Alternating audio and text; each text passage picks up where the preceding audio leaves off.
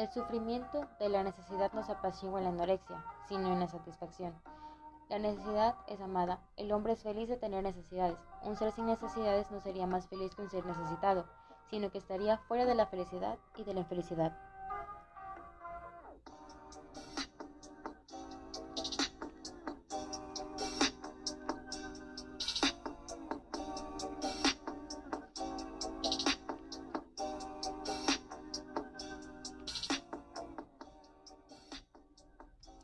Y si hablamos de trastornos alimenticios, bueno, hoy vamos a aclarar todo sobre la anorexia nerviosa. Tendremos una breve descripción y cómo también sabremos cómo detectar si tenemos este tipo de trastorno, las intervenciones que puede hacer enfermería, con quienes podemos acudir, qué estrategias recomendamos. Yo soy Itzel Primo Tirado, enfermera de la Universidad de Oriente, Campus Coatzacoalcos, y este es el primer capítulo de ¿Y si hablamos de trastornos?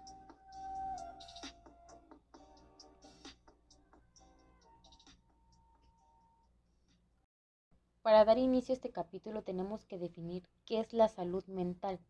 Y aquí es donde nosotros la definimos como el bienestar de una persona donde esa persona está consciente de sus propias capacidades, donde pueda afrontar las tensiones normales de la vida. Un claro ejemplo sería una persona que va a trabajar y esa persona que trabaja tiene un resultado de forma productiva y satisfactoria. Y es donde nos damos nosotros cuenta que si esa persona sí puede relacionarse ante la sociedad sin problema, la Organización Mundial nos dice que no existe salud sin la salud mental. ¿Y esto qué nos quiere decir? Bueno, esto nos quiere decir que la salud mental es primordial para todo ser humano, para que esa persona pueda desenvolverse ante el mundo. La pregunta más frecuente que hacen es, ¿qué son las enfermedades mentales? Bueno, las enfermedades mentales son trastornos psiquiátricos y estos pueden ser muy graves porque dificultan o impiden el desarrollo y las capacidades funcionales. Pero hoy vamos a tener un tema en específico, que es el trastorno de la salud mental de la anorexia nerviosa. Como mencionamos al inicio de este podcast, dijimos que hoy hablaríamos sobre un trastorno de salud mental en específico. Entonces, la anorexia nerviosa entra en esta gama extensa de trastornos de salud mental. Vamos a responder la pregunta, ¿qué es la anorexia nerviosa? La anorexia nerviosa es la preocupación excesiva por su peso. Así es. Aquí es donde un paciente va a estar preocupado por su peso excesivamente.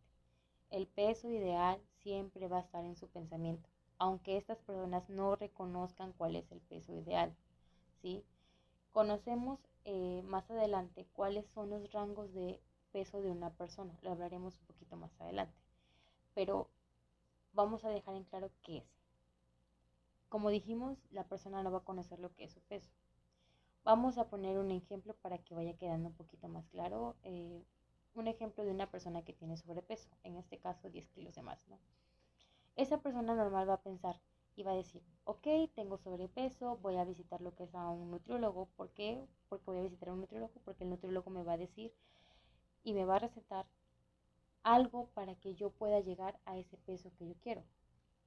En este caso, no sé, entraría en lo que son algunos fármacos que no puedan perjudicar al paciente, entraría en lo que son unas dietas, entraría en lo que son este, algunos ejercicios, etcétera, etcétera, etcétera. Una persona con este trastorno va a hacer todo lo contrario, ya que esta persona no tiene el conocimiento previo sobre los alimentos que su cuerpo necesita. Y esto es a lo que lo va a llevar a una consecuencia. ¿Qué consecuencia le va a provocar? Una descompensación entre proteínas, alimentos, vitaminas, etcétera, etcétera, etcétera. Y esto que va a dar como resultado una desnutrición grave. Mayormente la anorexia se va a afectar más en las mujeres. ¿Por qué en las mujeres? Porque las mujeres son más vanidosas, mayormente son conocidas por, por ser vanidosas pero eso no quiere decir que los hombres tampoco puedan no padecer este, este trastorno. ¿sí? Este trastorno eh, abarca hombres y mujeres. Es estándar. ¿sí? ¿En qué etapas pues ese trastorno me va a perjudicar?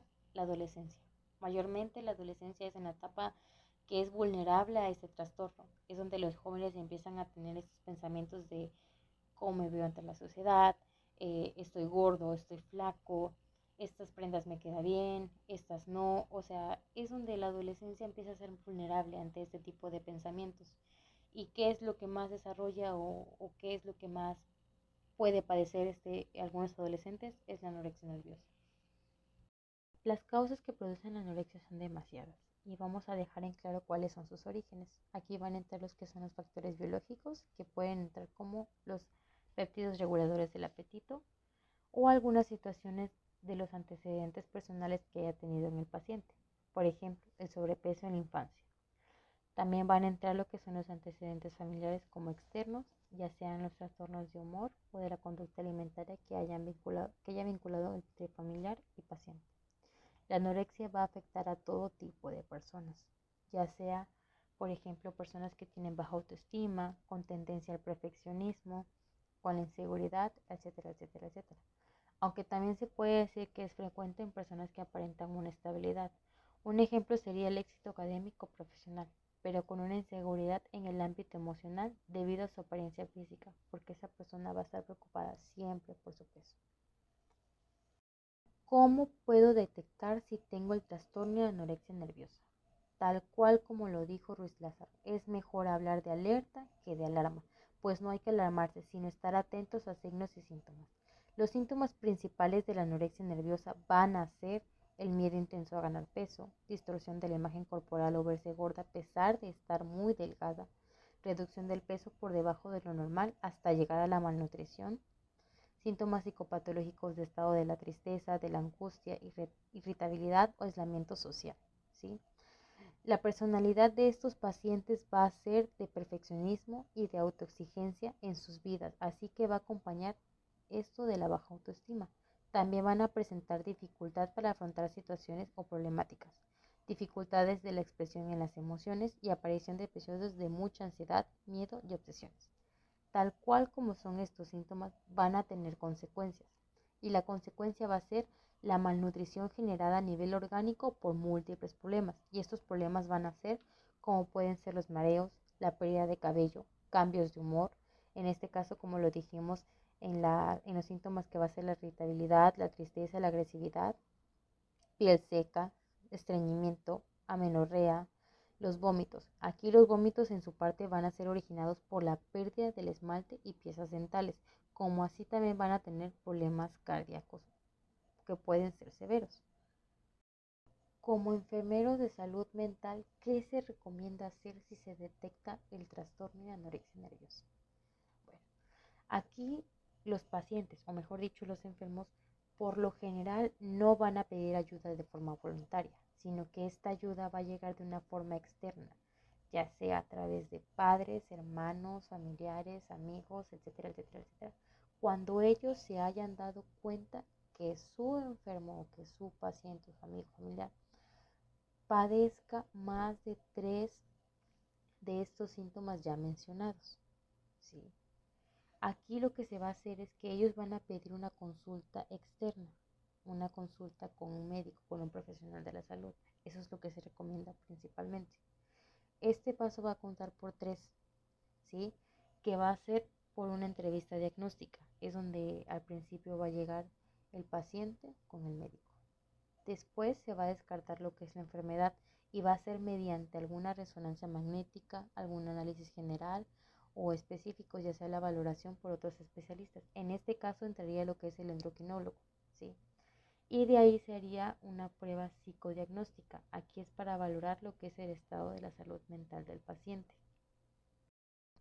¿Con quién recomienda acudir si la persona lo detecta o cree tenerlo? Bueno, aquí eh, va a entrar lo que es el médico de la atención primaria. Este va a brindarle lo que es la atención médica y va a supervisar lo que son las calorías del aumento de peso en la primera cita, ya que aquí va a empezar lo que es a tomar, eh, a medir lo que es el peso, la masometría, eh, todo ese tipo de intervenciones que hace el médico. ¿sí? De ahí también se puede recomendar que vaya a un psicólogo o algún otro profesional de la salud mental. También entra lo que es el psiquiatra. Este va a trabajar de otra manera va a desarrollar estrategias de comportamientos que pueden ayudar a que esa persona vuelva y crea tener un peso saludable. como pregunta final vamos a tener qué estrategias recomiendan a la población en general para vivir y atender dicho trastorno. Bueno, en mi caso yo las dividí en dos, ya que la adolescencia es una etapa más vulnerable donde pueden padecer dicho trastorno, eh, la anorexia nerviosa. Así que los jóvenes se concentran en dos, en dos lugares, mayormente, en las escuelas y en casa. En las escuelas se puede hacer eh, conferencias, ¿sí? Conferencias donde los alumnos y los profesores estén enterados de cómo funciona ese trastorno. Brindarles información a través de conferencias y partidos por profesionales de la salud. En este caso serían los enfermeros, ya que los enfermeros también somos encargados de promover la salud. Y esta sería una estrategia de promover información sobre este dicho trastorno. ¿Sí? En casa. Bueno, en casa la prevención va a ser basada principalmente entre los padres e hijos. ¿Por qué? Porque los padres e hijos crean un vínculo, mayormente crean un vínculo donde tienen que haber mucha confianza. Si no hay esta dicha confianza, eh, los padres a través de la observación se pueden dar cuenta cómo es que sus hijos se desarrollan, ¿sí? cómo es que sus hijos se muestran. Eh, si ellos tienen el conocimiento de este dicho trastorno, podría, se podría hacer lo que es este, una, una, este, una intervención temprana antes de que este trastorno avance más de la cuenta, ¿sí? Un ejemplo podría ser en el ámbito de la comida. Al momento de comer en familia es una de las principales medidas preventivas. ¿Por qué? Porque nos podemos dar cuenta la alimentación de nuestros hijos. Podemos darnos cuenta si ellos comen mucho, si ellos comen poco. ¿sí?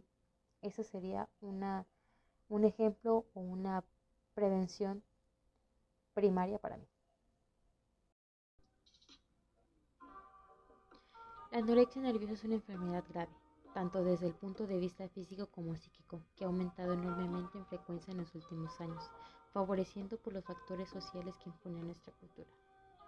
Hoy, para finalizar este primer capítulo de Hablemos de Trastornos, quiero darle las gracias al público en general por escucharme. También a mi profesora de la materia de Trastornos de Salud Mental, la psicóloga Tamara Pérez, por brindarme esta oportunidad de promover un poco la salud. Gracias. Nos vemos a la próxima.